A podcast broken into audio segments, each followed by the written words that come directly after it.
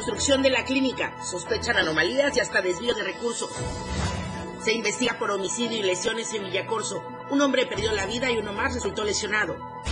En los deportes, los charros de Villacorso se coronan en la categoría principal del torneo en Villaflores.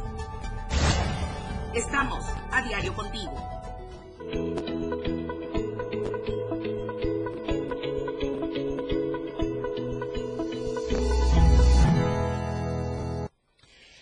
Buenos días, bienvenidos a la información en esta mitad de semana, miércoles 17 de enero del 2024. Les saluda Lucero Rodríguez Ovilla desde la cabina del 97.7 y también desde el 103.7 de FM, la radio del diario. Gracias también por seguirnos a través de las redes sociales, Facebook, Instagram, YouTube, TikTok, X o X y antes era Twitter. Ahí también estamos en todas las redes sociales, en los canales de WhatsApp también con toda la información. Síganos y coméntenos hoy con el hashtag corrupción en ISTE. Vamos a hablar de estos más de dos años de una obra inconclusa hasta el momento. En unos instantes más nos enlazamos a Hola Tapachula con Valeria Córdoba pero por lo pronto, una mañana bastante fresca aquí en Tuxtla Gutiérrez, salga abrigadito, pero también previendo que más al rato ya otra vez el sol, así que salga abrigadito por lo pronto para evitar los cambios bruscos de temperatura. Vamos justamente con esto, con el clima. El clima en Diario TV Multimedia. Tuxtla Gutiérrez, podríamos alcanzar la máxima de 26 grados y la mínima de 14. San Cristóbal, 28 grados la máxima, 8 grados la mínima. Comitán, 25 grados como máxima, 11 grados como mínima. En Tapachula, 34 grados podría ser la temperatura máxima y 21 grados la temperatura mínima. En Palenque, 27 grados la temperatura máxima y 18 grados la temperatura mínima. Hay que estar muy atentos, cuidadosos, evitar cualquier riesgo de propagación de incendios, de inicio de los mismos. Hay una escala de temperaturas, vientos y humedad relativa y sobre todo está eh, pues el nivel alto en la zona Vallesoque, Metropolitana, Frailesca, Istmo Costa, Soconusco. También está eh, constante, aunque más moderado, en la selva Lacandona y en la zona de los llanos un poco más bajo todavía en la zona alto Sotzil-Celtal y Meseta Comiteca Tojolabal, pero de todos modos la prevención es lo más importante. Ahora, en cuanto a las lluvias y en cuanto a las temperaturas, retomo esta información de mi compañero Eden Gómez, que también puede encontrar en nuestra verdad impresa diario de Chiapas. A través de la Comisión Nacional del Agua se ha emitido una alerta a los estados del sureste mexicano debido a la presencia del denominado Frente Frío número 27. Chiapas en particular ha sido afectado ya por este fenómeno y en este contexto, mediante un comunicado, se informa que el Frente Frío número 27 se extenderá sobre el oriente y sureste de la República Mexicana, así como gradualmente sobre la península de Yucatán. Un canal de baja presión y la corriente en chorro subtropical provocarán lluvias puntuales muy fuertes en Chiapas, también en Oaxaca, en Tabasco y en Veracruz. Y en este sentido se destaca que las precipitaciones más intensas estarán acompañadas de descargas eléctricas y podrían dar lugar a deslaves, aumento en los niveles de ríos y arroyos, así como desbordamientos e inundaciones en las zonas bajas de los estados, incluido, como ya le comenté hace unos instantes, nuestro estado de Chiapas. Por lo tanto, el llamado a la población es a que preste atención a los avisos del Servicio Meteorológico Nacional, a la Comisión Nacional del Agua, a seguir las recomendaciones de protección civil. Hay que estar muy atentos a los cambios bruscos de temperatura y también a las lluvias que se pudieran dar en las últimas horas. Hola Tapachula.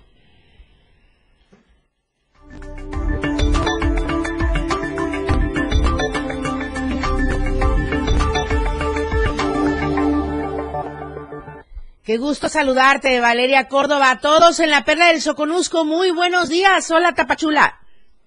Hola Lucero, muy buenos días para ti, para todos los que nos están sintonizando. Como siempre, les saludamos con muchísimo gusto desde esta región fronteriza. El tema de hoy es bastante delicado y ya prácticamente lleva años. Y es que desde octubre de 2021 inició la ampliación y remodelación de la clínica Dr. Roberto Netel Flores del ISTE. Y bueno, pues este sistema de salud prometió terminar la obra lo más pronto posible para beneficiar a los más de 60 mil agremiados al sistema de salud.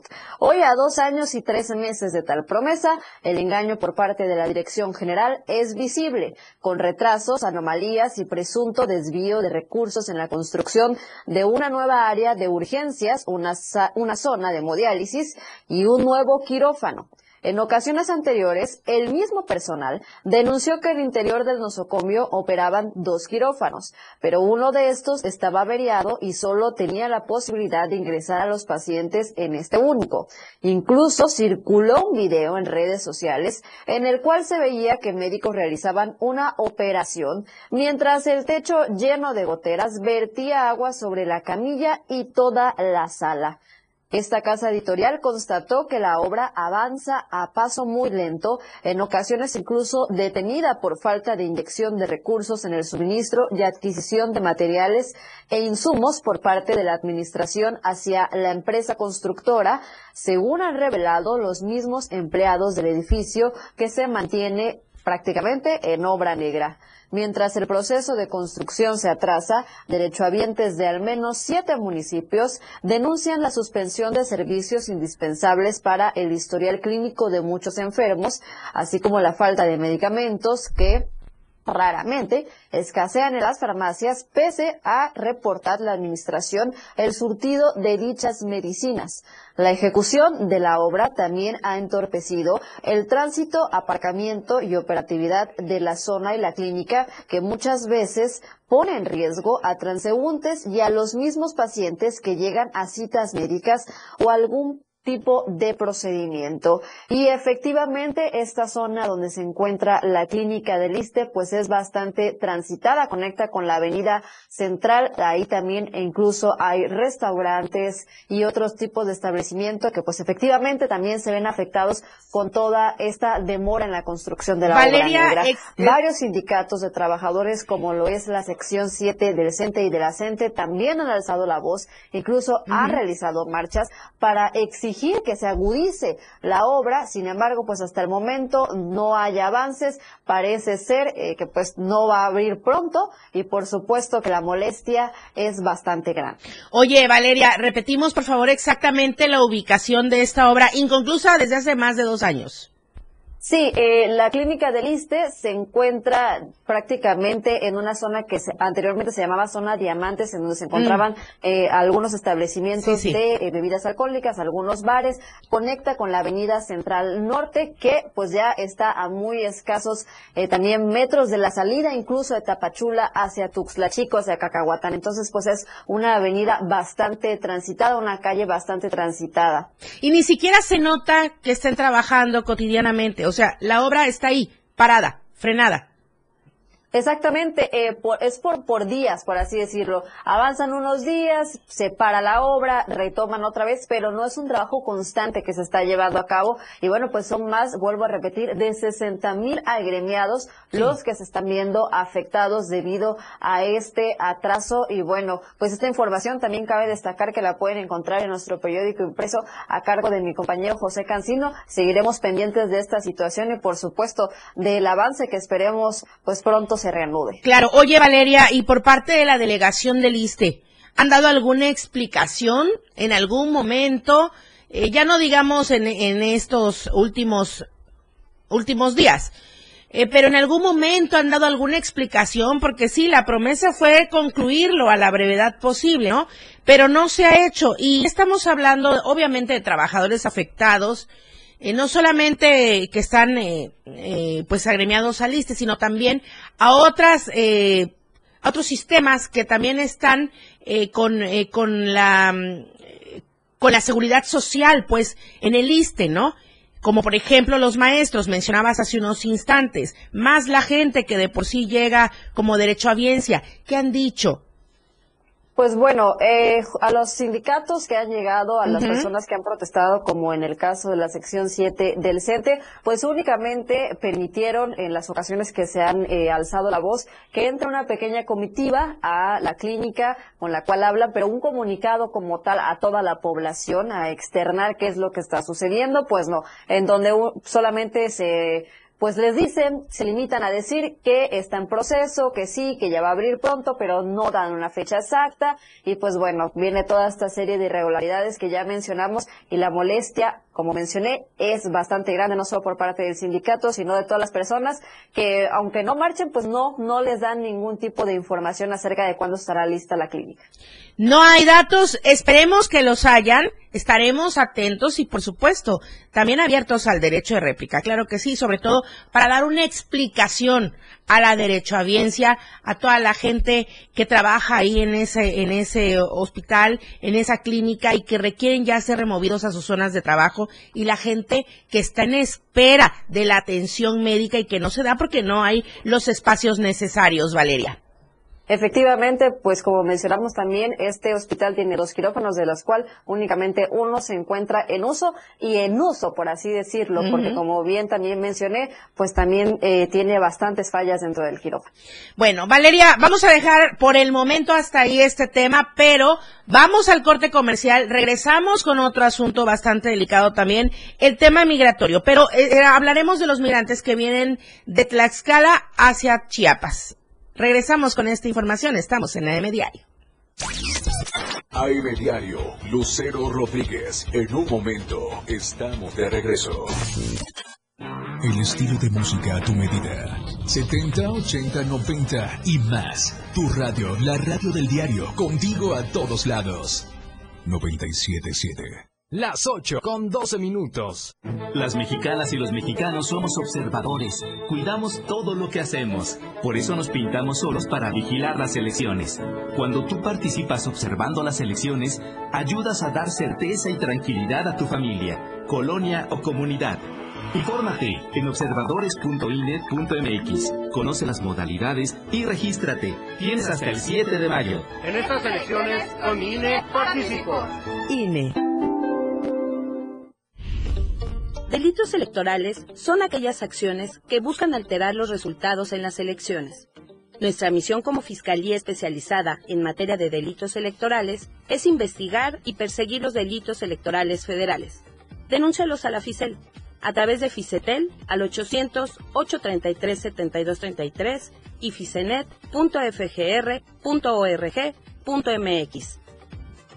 Fiscalía General de la República. Habla Xochil Galvez. Imagínate vivir sin miedo. Imagina disfrutar cada tarde y cada noche. Imagina poder abrir tus puertas. Imagina vivir sin rejas. Imagina poder despertar con una sonrisa todos los días, sabiendo que nada ni nadie podrá robarte la paz. Imagina más. Tú mereces más. Mereces seguridad. Xochitl, tu familia merece más. Precandidata única a presidente. Cambiemos el rumbo. PAN. Mensaje dirigido a simpatizantes y militantes del PAN y de Comisión Permanente Nacional. Habla Claudia Sheinbaum. La educación pública transforma personas y países. Por ello, como jefa de gobierno, le dimos beca a todas y todos los estudiantes de escuela pública. 294 pilares con educación, cultura y deporte gratuitos. Siete preparatorias nuevas, 40 mil jóvenes estudiando preparatoria a distancia. Dos universidades con 50 mil jóvenes. Todo gratuito, porque la educación es un derecho y se cumple cuando hay honestidad, resultados y amor al pueblo. Claudia Sheinbaum, presidenta. Precandidata única de Morena. Mensaje dirigido a militantes, simpatizantes y Consejo Nacional de Morena. Lucero Rodríguez ya está de regreso para informarte en AM Diario.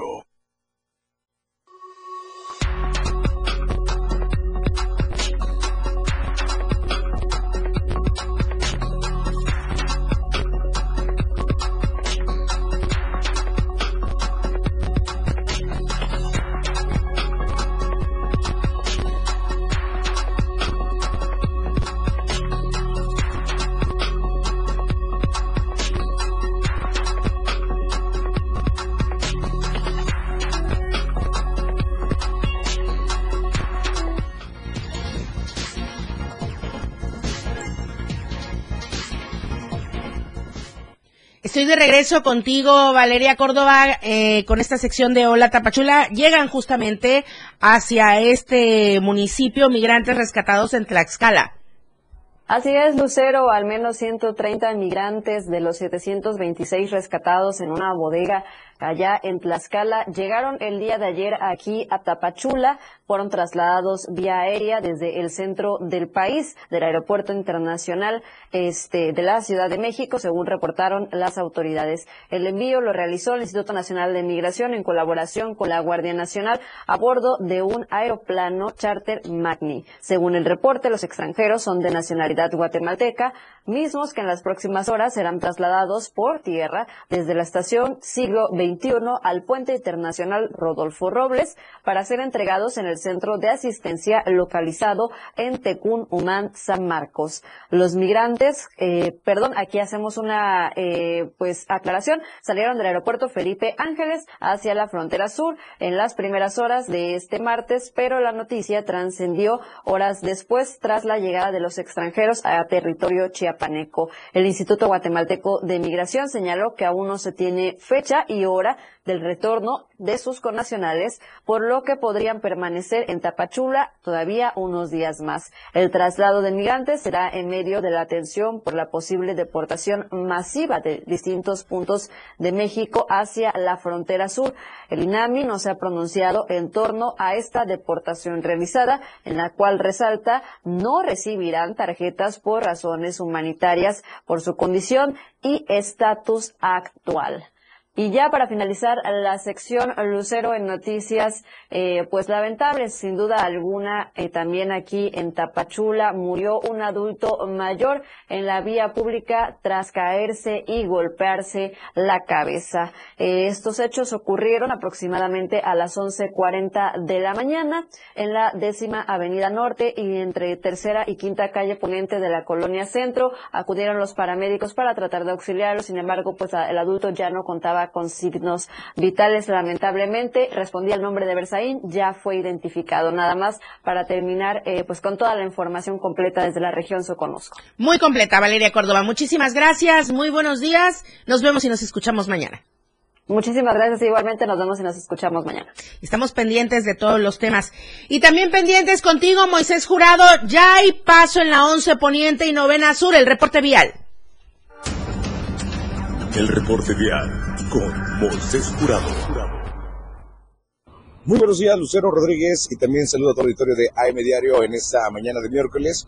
Me encuentro sobre la 11 Poniente, donde, bueno, elementos de tránsito municipal se agilizaron para mover esta unidad que se encontraba sobre la mitad del camellón de esta vialidad de la 11 Poniente con circulación de sur a norte. Venía pues esta unidad que fue impactada por un taxista, el cual se dio a la fuga. Afortunadamente solo hay daños materiales, son daños materiales fuertes a la unidad, no hay personas lesionadas, sin embargo pues obviamente el conductor o el responsable quien eh, provocara pues este eh, accidente sobre la 11 Poniente se dio completamente a la fuga. Ya se encuentran elementos de tránsito municipal eh, recabando toda la información y obviamente pues dándole seguimiento a los hechos para eh, dar con el responsable en este lamentable accidente ocasionado sobre la 11 Poniente a la altura de la Novena Sur. Le invitamos a todo el auditorio a manejar con mucha precaución, portar en todo momento su cinturón de seguridad y respetar los límites de velocidad.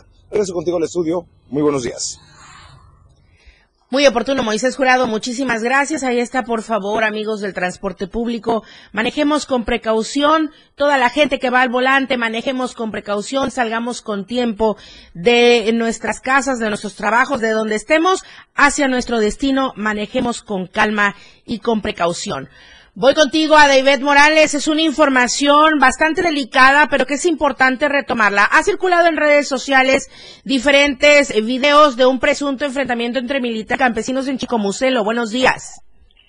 ¿Qué tal, Lucero? Muy buenos días. Campesinos de poblado Nueva América del municipio de Chicomucelo se enfrentaron con personal del Ejército Mexicano del 101 Batallón de Infantería y de la Guardia Nacional. En los videos difundidos por civiles en redes sociales se deja ver el enfrentamiento ocurrido ayer martes 16 de enero en este municipio de Chicobucelo, cuando el personal militar se les impidió el paso para ingresar a la comunidad Nueva, Nueva América para realizar sus funciones. De manera extraoficial se reportan tres personas civiles fallecidas y un militar lesionado. Cabe destacar que esta zona de Chiapas se colinda con Guatemala. Existe una disputa de dos grupos delictivos por el control de la región que mantiene a esa zona en un campo de batalla y eso está provocando el desplazamiento de cientos de familias chiapanecas.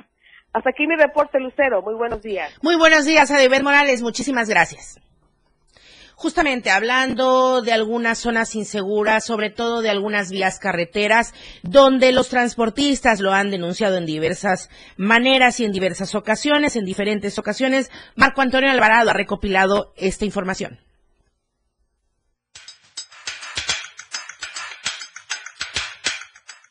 Debido al alto riesgo de asaltos y lesiones físicas, hay operadores del transporte de carga que ya no circulan en diferentes tramos carreteros de las zonas altos y sierra en el estado de Chiapas. El presidente de la integradora transportista de carga y pasaje en Chiapas, Sergio Antonio Rayo Cruz, incluso estimó que este riesgo por la violencia está afectando al menos a nueve municipios de la entidad. Aquí es en la zona de los eh, de la sierra, es que les quiten el vehículo por el cargamento, ¿no? Pero eso es eh, por los siete, ocho, nueve municipios bien identificados. ¿Sabe lo único que nos dicen? Nos dan el consejo, no transiten a tal hora por ahí, no les recomiendo que transiten ese tramo carretero y eso es lo único que tenemos de auxilio con ellos. Y aunque no es un consuelo, comparó la situación en el estado con otras partes del país, estimando que estamos un poco mejor.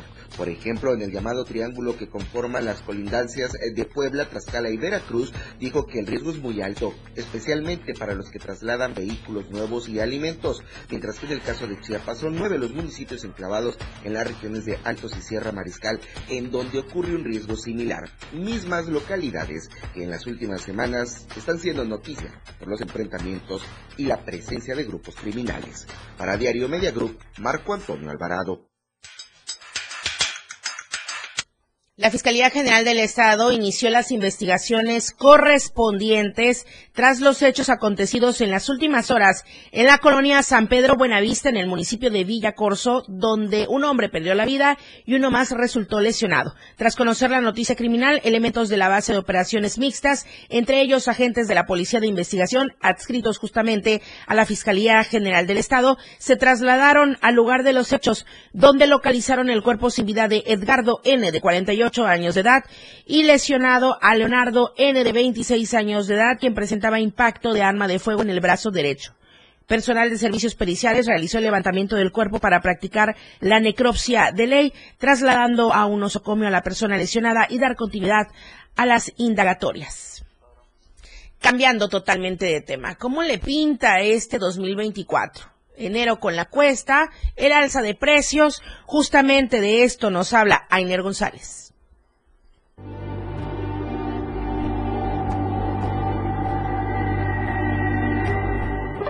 De continuar aumentando el costo de los bienes de primera necesidad en este 2024, para muchas familias será insuficiente adquirir los productos de la canasta alimentaria. El Consejo Nacional de Evaluación de la Política de Desarrollo Social dio a conocer los valores monetarios de las líneas de pobreza extrema por ingresos, la cual calcula que el costo de la canasta alimentaria encareció en más de 6% en el último año.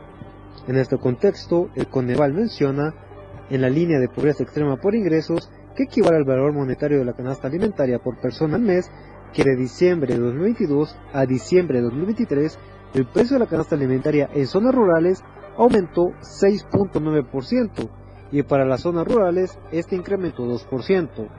Por lo anterior, el análisis de la dependencia expone que en diciembre de 2022 el precio de la canasta alimentaria para zonas rurales tiene un costo de 1.635 pesos con 95 centavos, pero para diciembre de 2023 este llegó a costar 1.743 pesos con 61 centavos. Por su parte, agrega que el precio de la canasta alimentaria para zonas urbanas pasó de tener un costo de 2.225 pesos con 57 centavos en diciembre de 2022 a 2.269 pesos con 57 centavos en diciembre de 2023. De tal forma, los datos del Coneval corroboran de otra manera que durante el último año el costo de la canasta alimentaria para una sola persona aumentó 107 pesos con 66 centavos en comunidades rurales, mientras que para las personas que habitan en ciudades este incrementó 44 pesos. En consecuencia, el Consejo refiere que para determinar si lo que perciben las personas es mayor o menor a ciertos umbrales de ingreso establecidos de acuerdo con criterios específicos, es decir, si el ingreso corriente por persona es suficiente para adquirir los productos de la canasta alimentaria, para que un trabajador asalariado en Chiapas, en localidades rurales y urbanas, pueda adquirir los productos de la canasta alimentaria, tiene que destinar entre 10 a 12 salarios mínimos para poder cubrir únicamente sus necesidades alimentarias de un mes. Para Diario Media Group, Ainer González. Sin duda alguna, las zonas rurales las más afectadas y en las zonas urbanas también si nos ponemos a verificar, por ejemplo, el recibo del agua, cada vez viene más caro. De uno a dos pesitos va incrementando en cada recibo. Ya no digamos de la luz, del servicio de energía eléctrica. Así es que debemos tomar nuestras medidas necesarias y precauciones necesarias para tener un colchoncito porque esto viene siempre en aumento. Vamos al corte comercial, pero antes le voy a recordar la encuesta que circula durante esta semana.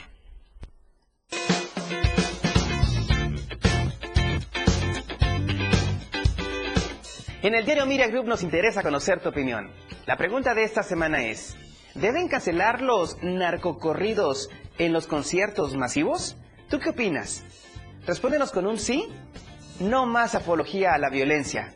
O que continúen, no a la censura. Vota a través de nuestra cuenta de ex, arroba Diario Chiapas. Te invito a que participes, comentes y compartas.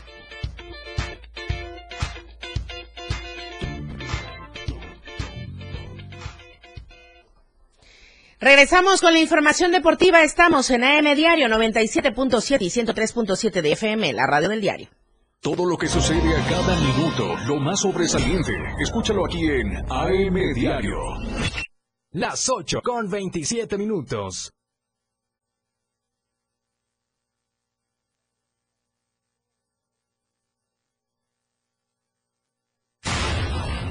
97.7. La radio del diario. Más música en tu radio.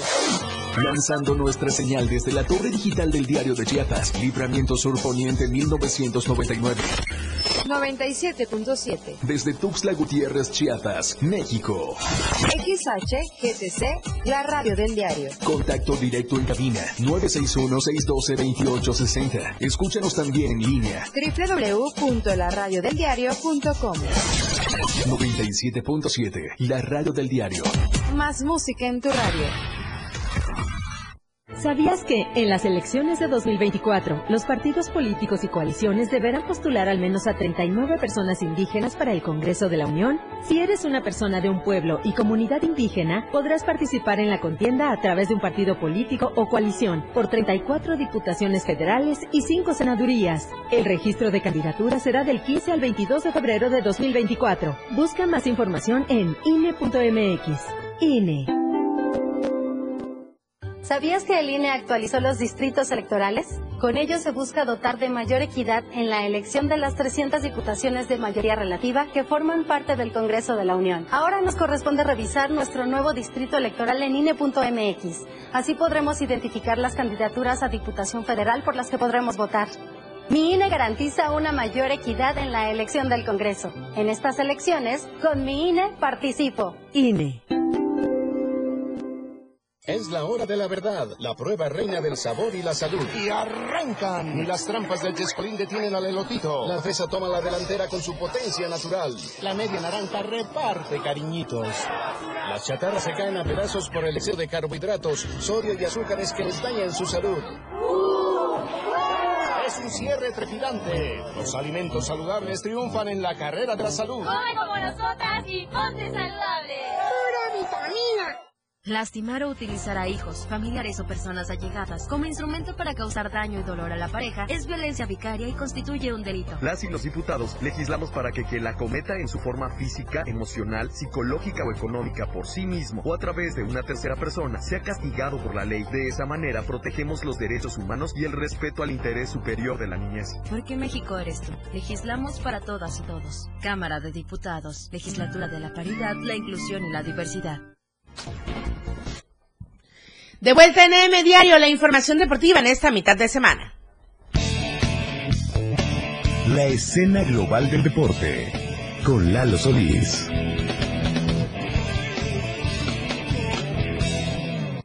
Bienvenidos a la información deportiva en AM Diario. Arrancamos dándole continuidad al tema de la charrería y como se le estuvo informando propiamente, se, disputaron las finales AAA este lunes y trascendió que hay campeón y de muy buena forma. Se trata pues de Charros de Villacorso y es que la charrea de gala que se protagonizó este lunes allá en eh, la Frailesca, pues bueno, arrancó justo al mediodía. Ahí estamos viendo cómo se fueron eh, acomodando los equipos y después de eh, contabilizar todos los puntos tras las suertes realizadas, finalizó de la siguiente manera. Charros de Villahermosa consiguió 337 puntos. Hacienda Santa Teresa 305, Rancho San Rafael 333 y Charros de Villacorso logró 369 en la sumatoria ya con la clasificación final para elegir el podium de ganadores. Pues bueno, Charros de Villacorso sumó 369 puntos y se llevó el primer puesto. Así que bueno, ahí estuvo ya para ponerle la cereza en el pastel a este gran evento que se realizó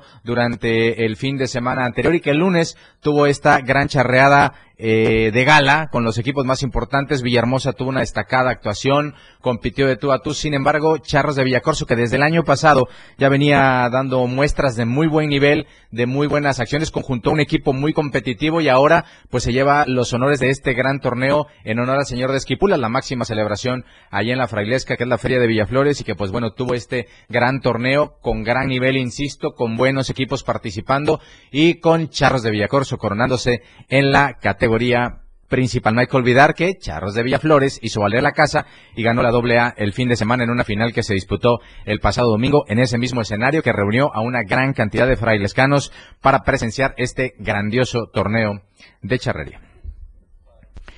Platicamos de tiro deportivo, ahora es el tiro con arco y como todos ustedes saben han tenido un proceso importante en los últimos años, la presencia de René Serrano en Chiapas, eh, la creación de clubes en los que se van desarrollando estas actividades, pues bueno, traen como resultado que se tenga que respaldar a Karime Montoya para la etapa del la etapa 2 del primer control selectivo nacional de tiro con arco. Respaldada por el Instituto del Deporte, por supuesto, eh, y su entrenador Armando Carrasco, Karime Montoya Alfaro, estará presente en esta competición que se va a desarrollar en el CENAR eh, muy pronto. Y pues bueno, es el arranque del eh, proceso para conocer a todos aquellos representantes que va a tener México en los Juegos Olímpicos de París. El selectivo nacional se realiza del 17 al 21 de enero. Dicha justa deportiva es convocada por la Federación Mexicana de la Especialidad, donde se darán cita los mejores arqueros clasificados para la edición 33 de los Juegos Olímpicos en París 2024, Campeonato Panamericano y Clasificatorio Olímpico a Medellín 2024, Campamento de Preparación y Copa del Mundo 2024, así como su preparación a los Juegos CONADE 2024. Es decir, eh, habrá mucha actividad en el tiro con arco y que una chiapaneca esté tratando de continuar con ese proceso es para destacar. El primer día de actividades en el CENAR, complejo perteneciente a la Comisión Nacional de Cultura Física y Deporte, se realizarán dos prácticas oficiales. La primera a las 8 horas, es decir, está comenzando ya, y a las 11 la segunda de las 2 a las 5 de la tarde. Así que bueno, vamos a darle seguimiento en el día de hoy a esta chiapaneca para ver qué tal va en este primer día. La clasificación se llevará a cabo el viernes en los mismos horarios y durante sábado y domingo solo competirán los preseleccionados por categoría que logren su boleto a la instancia final. 16 especialistas con arco compuesto y 16 en arco recurvo. Al final de la competencia, el combinado nacional con arco recurvo estará compuesto por tres femeniles y tres varoniles, además de un atleta que fungirá como reserva en cada categoría. En arco compuesto serán tres mujeres y tres hombres los elegidos. Previo a su viaje, Karim Montoya y Armando Carrasco, pues como es costumbre, eh, puntualizaron que es fundamental el apoyo para este tipo de competencias y que se congratulan de poder tener la opción de estar en el arranque de este proceso, buscando, por supuesto, ser representantes de México en las competencias internacionales. Platicamos de natación porque, como todos ustedes saben, la disciplina que ha tenido grandes resultados en los últimos tres años para Chiapas, pues bueno, tiene argumentos para presumir cuál ha sido el proceso para llegar a estos resultados y cuál es, pues la capacitación. Y una de las que más se han capacitado y ha capacitado también a nivel nacional, pues es ni más ni menos que Mónica Ansueto, quien en días anteriores asistió a la conferencia de la Asociación Internacional de Escuelas de Natación, ISSA por sus siglas, en inglés que se realizó ni más ni menos que en Dubai. Esto con la visión de mantenerse siempre a la vanguardia en la enseñanza de la natación. El Delfín de Chiapas participa en la conferencia de la ISA Dubai 2024, evento de clase mundial con sede en los Emiratos Árabes Unidos, la profesora Mónica Anzueto Moguel, directora pedagógica del Delfín y actual consejera de la ISA en Latinoamérica, acudió para tomar parte en los cinco días de reunión mundial, la cual arrancó con el seminario de educadores centrados en las metodologías de enseñanza de natación desde bebés hasta adultos, proporcionando valiosas ideas para todos los niveles de experiencia. En ese sentido, vale la pena mencionar que como única asociación internacional de escuelas de natación, la ISA se dedica a promover la excelencia en la enseñanza a nivel mundial. Al asistir a esta reunión en la que se dieron citas representantes de África, Asia, Europa, Latinoamérica, Norteamérica y Oceanía, el Delfín de Chiapas garantiza el acceso a interesantes sesiones de aprendizaje y los modelos de enseñanza más innovadores a través de talleres interactivos, además de contar con la oportunidad de crear nuevas redes de desarrollo profesional junto a otros especialistas y clubes, así como estrategias de negocios y ampliar contenido enriquecedor. Entonces, si usted quería saber por qué la natación en los últimos años ha obtenido estos grandes resultados, pues bueno, ahí está uno de tantos factores que es la capacitación y hacerlo a nivel internacional entre las escuelas que mejor trabajan el tema de la formación, pues bueno, tiene que ser sí o sí uno de estos argumentos. Felicidades al Delfín, felicidades a Mónica Anzueto por esta gran participación en este evento. Vamos a cerrar la sección deportiva platicando de la Liga MX Fútbol de Estufa todo. Ayer ya fue presentado Kate Cowell con las Chivas. Demasiada polémica con este eh, eh, jugador que tiene la doble nacionalidad, que es nacido en México. Kate Cowell. Eh, con atención porque va a estar peleando el liderato de goleo, ya verá. Y después trascendió desde ayer, empezó a hacer escándalo en redes sociales, Grupo Pachuca con su equipo en Guanajuato, con el León, porque ya hay pláticas muy avanzadas con Andrés Guardado para que el lateral por izquierda o medio de contención se integre al León.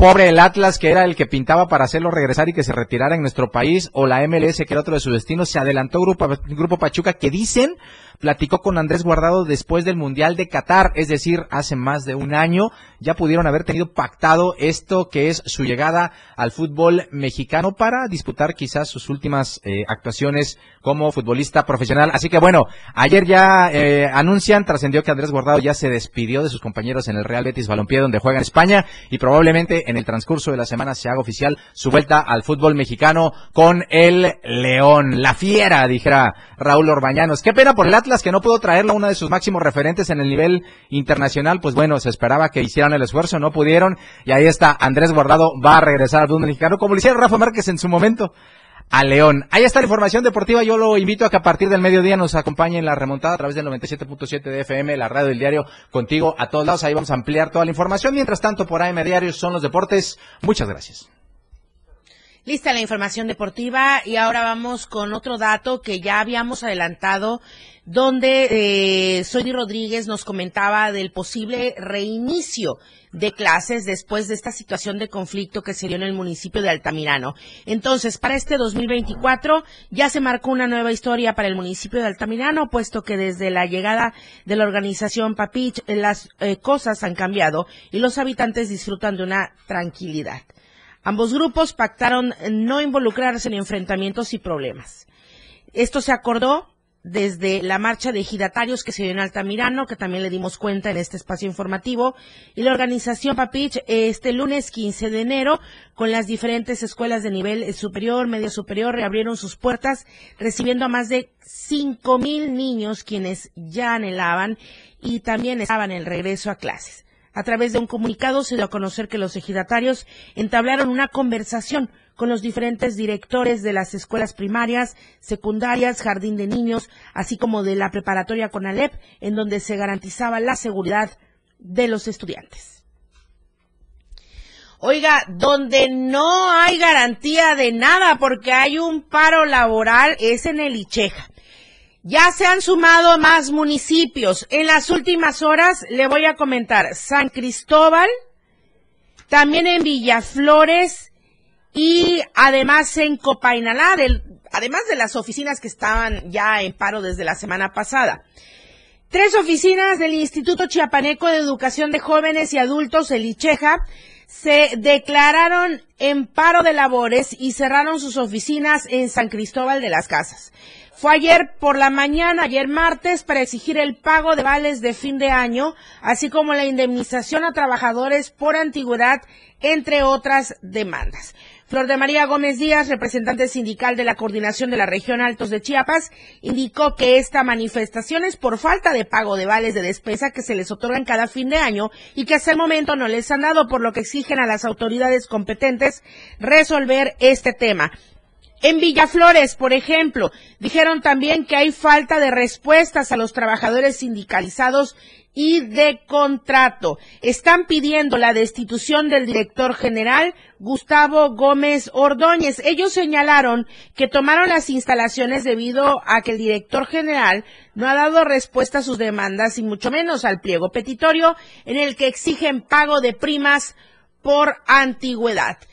En Copainalá, de la misma manera, eh, están exigiendo los sindicalizados de la zona 0705 de Copainalá sumarse a este paro estatal indefinido porque ellos aseguran que pues están en espera de que se les dé pronta solución a los pagos.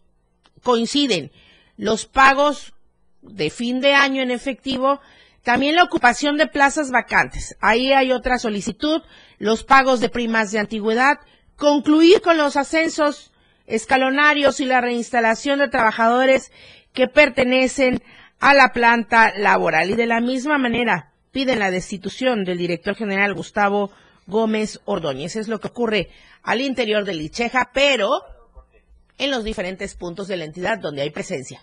Vamos al corte comercial, regresamos con más información, estamos en AM Diario. La información fresca y objetiva, AM Diario, regresa después de la pausa. Evolución sin límites. Somos tendencia, somos radio, la radio del diario 977. Las 8 con 43 minutos. Porque todo tiene una solución. En este tu espacio, denuncia pública. Te invito a sintonizar Denuncia Pública los lunes, miércoles y viernes a las 10 de la mañana a través de la radio del diario 97.7 FM. Soy Felipe Alamilla, la voz del pueblo. Recuerden que denunciar es un derecho y una obligación. Escúchalo en el 97.7 FM, la radio del diario. Denuncia pública con Felipe Alamilla, la voz del pueblo. La voz del pueblo. No se deje y denuncie. En el 97.7 FM, la radio del diario se escucha el rock de todos los tiempos y todos los géneros. Escúchalo en Rock Show, conducido por Miguel Sengar. Más de 15 años hablándote de rock. Por el 97.7 FM, la radio del diario. Si es bueno y es rock. Escucha grandes grupos y solistas en Rock Show. De lunes a viernes, de 8 a 9 de la noche. En la radio del diario tienes la suerte de escuchar Trébol de Damas, la dopamina que tu cerebro necesita. Maika, Ángeles y Fabiola traen para ti una dosis de información con temas actuales y de interés, acompañadas de la voz de los expertos. Escúchalas todos los sábados en punto de las 11 de la mañana en Trébol de Damas por el 97.7 FM. La radio del diario, de suerte, contigo a todos lados. Ahora las noches de lunes a jueves se disfrutan más en compañía de Moisés Jurado. Disfruta de la mejor música de ayer, hoy y siempre, en punto de las 9 de la noche en Las Inolvidables de la Radio del Diario, contigo a todos lados.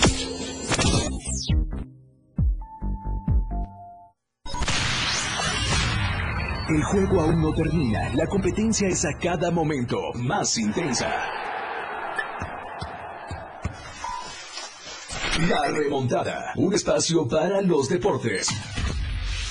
Escucha a Jorge Mazariegos y Eduardo Solís de lunes a viernes de 12 a 1 de la tarde. La remontada, nada se queda igual. La jugada continúa. El resultado del juego hasta el final. La remontada por esta frecuencia, el 97.7 FM, la radio del diario. Ya regresamos. AM Diario. Palenque.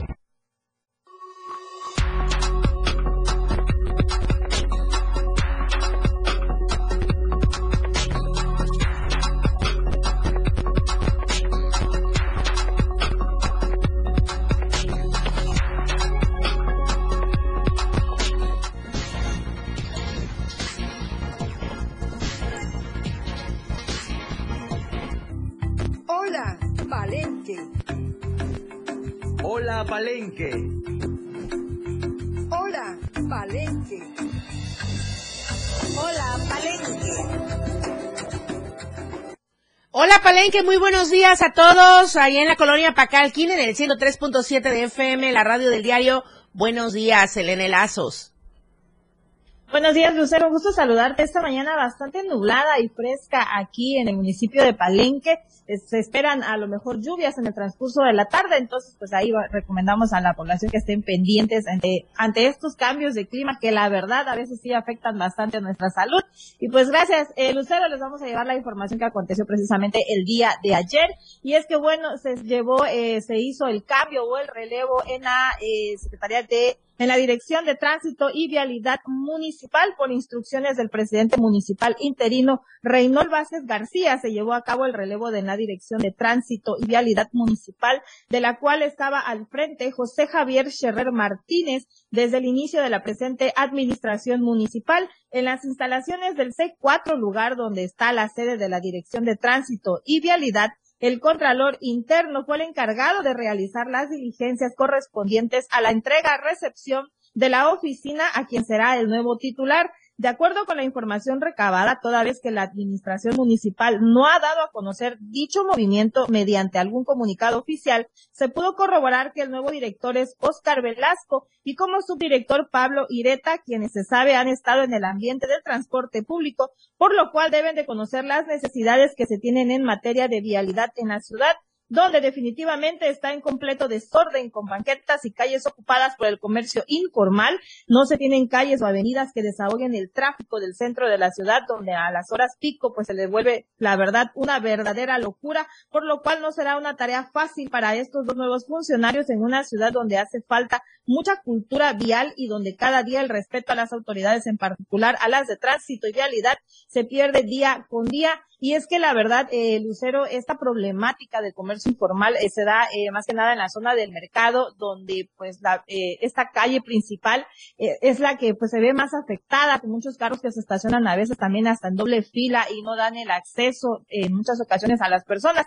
Las banquetas también se, ha habido, se han visto bastante ocupadas también por el comercio informal. Ojalá que se pueda regularizar todos estos temas que sin duda pues también afectan a, a nuestra población, al municipio. Y también en otros temas pues también se llevó a cabo el cambio, también el relevo en la jefatura de distrito de salud Sexta Selva aquí en Palenque. Y es que, bueno, eh, también por instrucciones de la Secretaría de Salud y en su representación el doctor Francisco Domínguez Natarén, subdirector de atención hospitalaria de la Secretaría de Salud, se realizó el relevo eh, correspondiente en la jefatura de Distrito de Salud Sexta Selva con sede en Palenque, el cual era presidido por la doctora Anel Adriana Kim Escalante, la cual sin duda logró establecer acciones en materia de salud en beneficio de los habitantes de esta eh, región selva maya, en especial de los grupos más vulnerables. A partir de día, pues tomó el mando de la jefatura de Distrito de Salud la doctora Janis Méndez Cuba, una profesional pues de la medicina palencana y que conoce muy bien la problemática de salud en la región, la cual se venía desempeñando como la directora de la clínica de parto humanizado y quien también estuvo trabajando incansablemente como directora de la clínica anti-COVID en lo que fue eh, pues lo más difícil y complicado de la pandemia, por lo cual es una persona que para nada le es ajena la problemática que en materia de salud la región presenta, pero también es una persona que le gusta estar muy cerca de la gente y eso le permitirá poder conciliar muy bien con la parte sindicalizada del sector salud en la zona que siempre es el talón de Aquiles de todos los titulares de, de distrito de la región por su parte, la doctora Anel Adriana Kim Escalante reconoció la decisión tomada por la Secretaría de Salud del Estado, a quien le agradeció el apoyo otorgado y deseó también a la doctora Janis toda la suerte del mundo en esta nueva encomienda. Es importante mencionar que en la dirección de la Clínica de Parto Humanizado de Palenque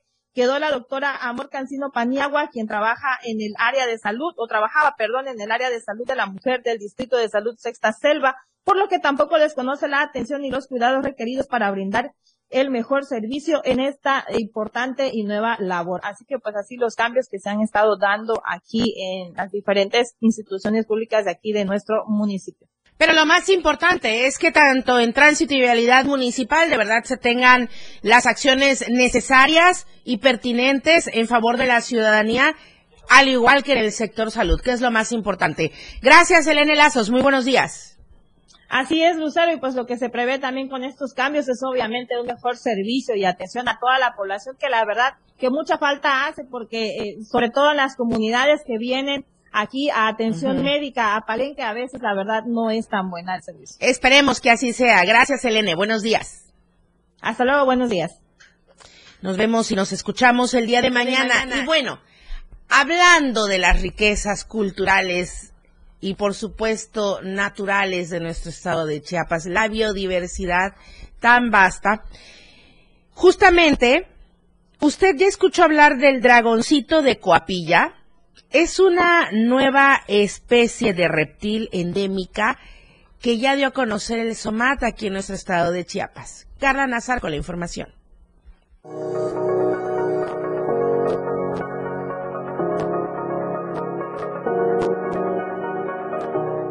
La Administración del Zoológico Miguel Álvarez del Toro, en conjunto con la Secretaría de Medio Ambiente e Historia Natural, dieron a conocer el descubrimiento de una nueva especie de reptil endémica en nuestro estado, el cual recibe el nombre de Abronia cunémica, también conocida como dragoncito de Coapilla.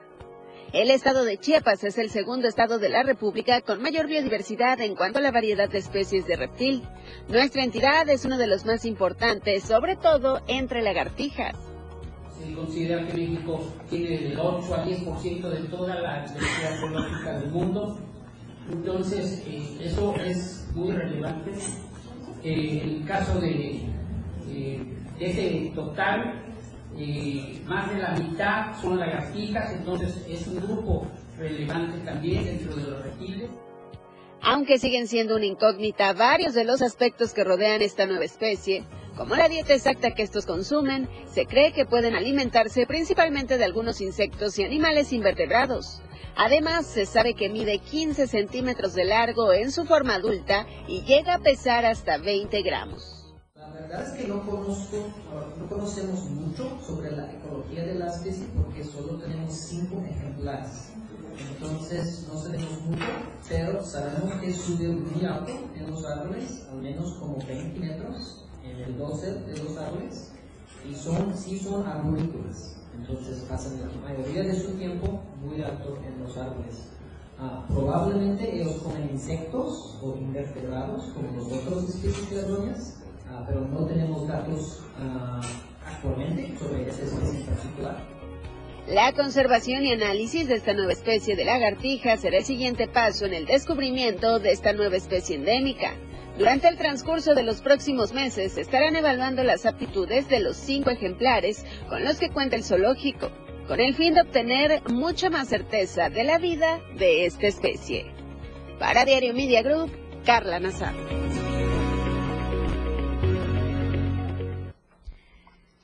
Estoy revisando nuestro impreso diario de Chiapas y aquí hay una información en portada eh, importante, relevante, sobre todo si estamos hablando de un año electoral y en el que ya veníamos comentando esta información y que usted puede encontrar totalmente completa en la página 18.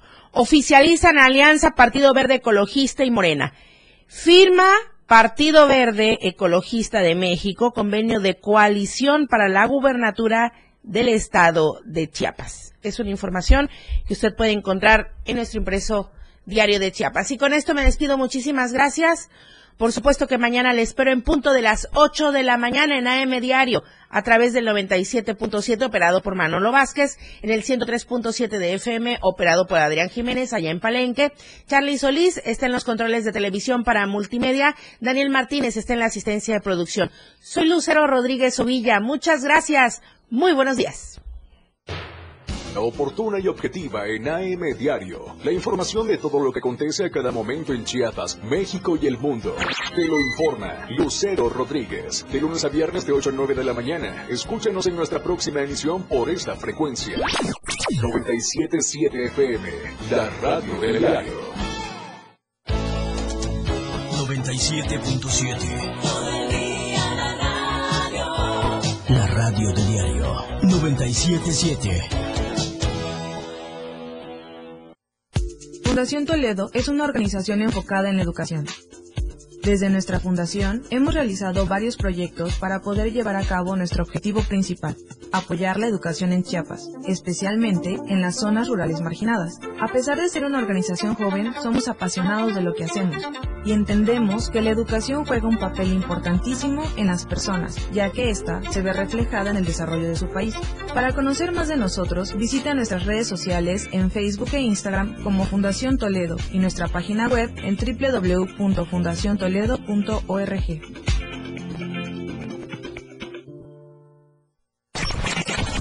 Explorando a diario, conociendo Chiapas.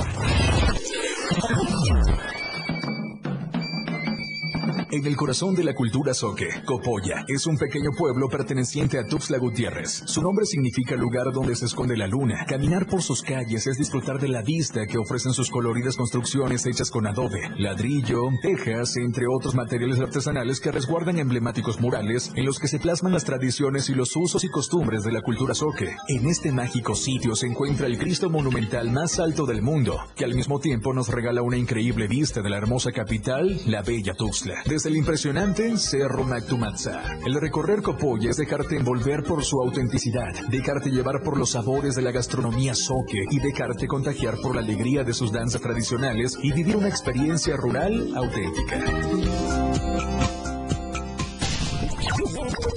Explorando a diario, conociendo Chiapas, muchas rutas por descubrir. La radio del diario 97.7 FM, contigo a todos lados.